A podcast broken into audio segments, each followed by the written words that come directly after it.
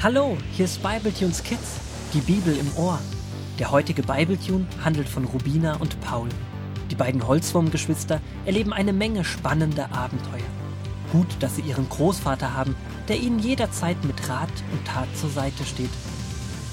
So auch heute, als Paul und Rubina nach einem langen Tag auf dem Wasser spät abends in ihren Kojenbettchen liegen. Heute dürfen sie mal wieder eine Nacht auf dem Boot verbringen.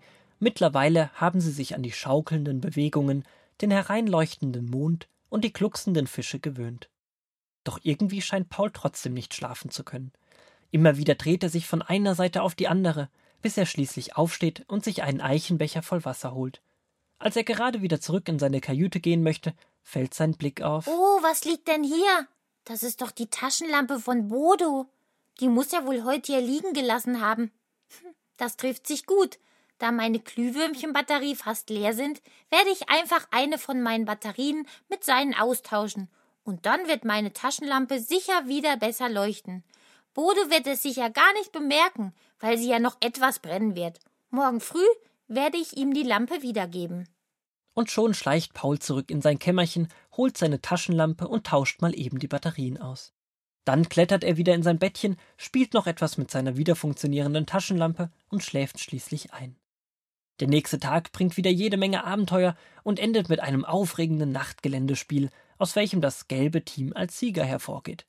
Während Paul und Rubina noch die gewonnenen Bucheckerriegel genießen, plaudern sie noch über ihre geniale Gewinntaktik.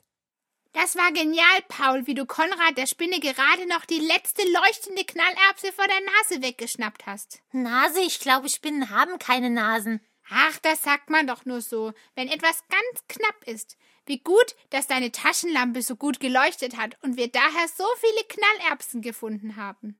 Ja, da war ich auch sehr glücklich. Aber weißt du, was ich nicht verstehe? Warum manche nach einem Spiel so unglücklich sind, nur weil sie verloren haben. Hast du gesehen, manche haben sogar geweint. Ja, das kann ich auch gar nicht verstehen. Aber Bodo hat mir doch irgendwie leid getan. Warum? Hat er auch geweint? Geweint hat er nicht, aber er war so unglücklich. Er hat gesagt, dass er vorgestern erst die Batterien gewechselt hat, weil er wusste, dass dieses Nachtgeländespiel auf dem Programm stand. Aber seine Batterien haben während dem Spiel einfach versagt und plötzlich war die Taschenlampe ganz aus. Er hatte sich verlaufen, der Arme. Gott sei Dank hat Grünaldo ihn dann gefunden und ihn wieder mit uns zum Ziel gebracht. Nicht auszudenken, was passiert wäre, wenn er sich in der Nacht schon wieder verlaufen hätte. Die Worte von Rubina treffen Paul bis in seinen siebten Wurmring und in sein kleines Herz. Plötzlich plagt ihn sein schlechtes Gewissen. Was hätte passieren können, wenn Cronaldo ihn nicht gefunden hätte? Er ist ganz blass und wirkt völlig abwesend. Paul, was ist denn los? Warum sagst du denn nichts mehr? Geht es dir nicht gut? Oder hast du die süßen Riegel nicht vertragen? Jetzt antworte doch mal. Ich. Ich glaube, ich bin schuld daran dass Bodos Taschenlampe nicht mehr funktioniert. Ich habe nämlich gestern. Und dann erzählt Paul die ganze Geschichte. Er lässt nichts aus, und sein Herz wird dabei schon etwas leichter.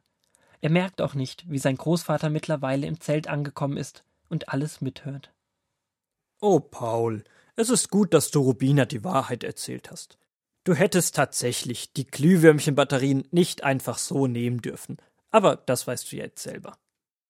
Großvater, ich fühle mich so schlecht, obwohl die Geschichte mit Bodo noch gut ausgegangen ist, aber die Schuld hängt an mir wie ein schwerer Rucksack, der mich nach unten zieht.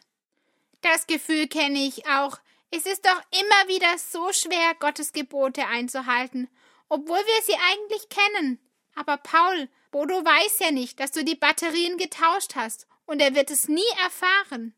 Rubina, ich glaube, mit Lügen im Leben lebt es sich nicht gut. Großvater hat recht. Ich kann Bodo nicht mehr in die Augen schauen. Ich werde immer an meinen Fehler denken. Hm, was kann ich nur machen? Ich glaube, Paul, das weißt du selbst. Stimmt. Rubina, kannst du mir deine Taschenlampe leihen, damit ich später, wenn ich von Bodos Zelt zurückkomme, mir den Weg nach Hause leuchten kann? Klar, Bruderherz, wenn du so nett fragst. Nachdem Paul noch seine letzten drei Harzriegel mit einem Schilfhalm umwickelt hat, verlässt er in der einbrechenden Dunkelheit das Zelt. Großvater und Rubina sitzen schweigend auf ihren Matratzen und warten, bis Paul wiederkommt. Für Rubina ist es, als würde jemand den Zeiger der Uhr festhalten, Es scheint ewig zu dauern, bis Paul kommt. Doch dann hören sie von weitem schon einen freudig singenden Paul.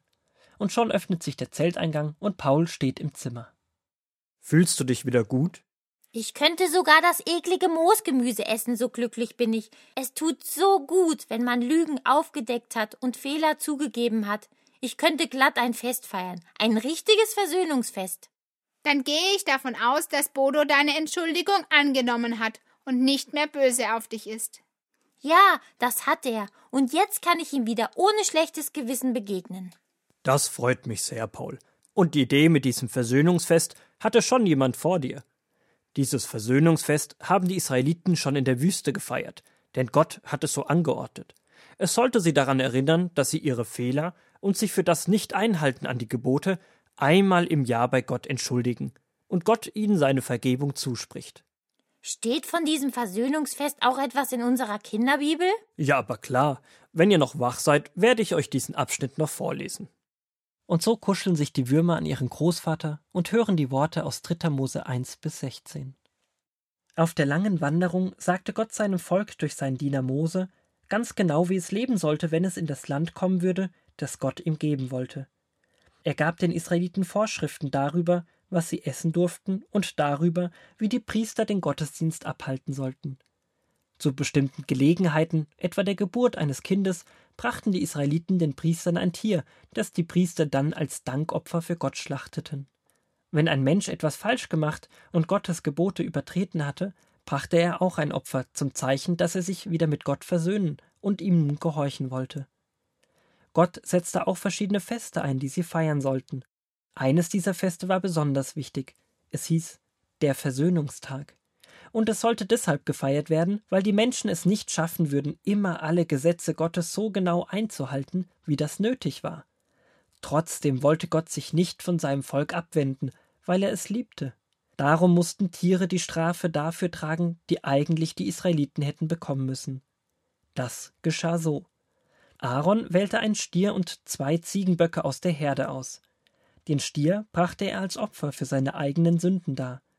Von den Ziegenböcken wurde einer als Opfer für die Sünden aller Israeliten geschlachtet und verbrannt. Der andere Ziegenbock wurde in die Mitte des Lagers gestellt, und Aaron legte seine beiden Hände auf ihn. Dann sagte er Gott alles, was die Israeliten falsch gemacht hatten, alles, womit sie gegen Gott gesündigt hatten. Dass Aaron seine Hände auf das Tier legte, bedeutete, dass die Schuld der Israeliten nun in Gottes Augen auf das Tier überging.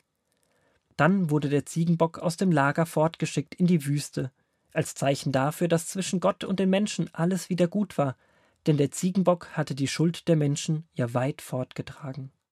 Das ist schon lustig, dass sie den Ziegenbock später in die Wüste geschickt haben. Ja, es war das Zeichen, dass die Schuld der Menschen nicht mehr da ist, dass sie nicht mehr zwischen Gott und den Menschen steht.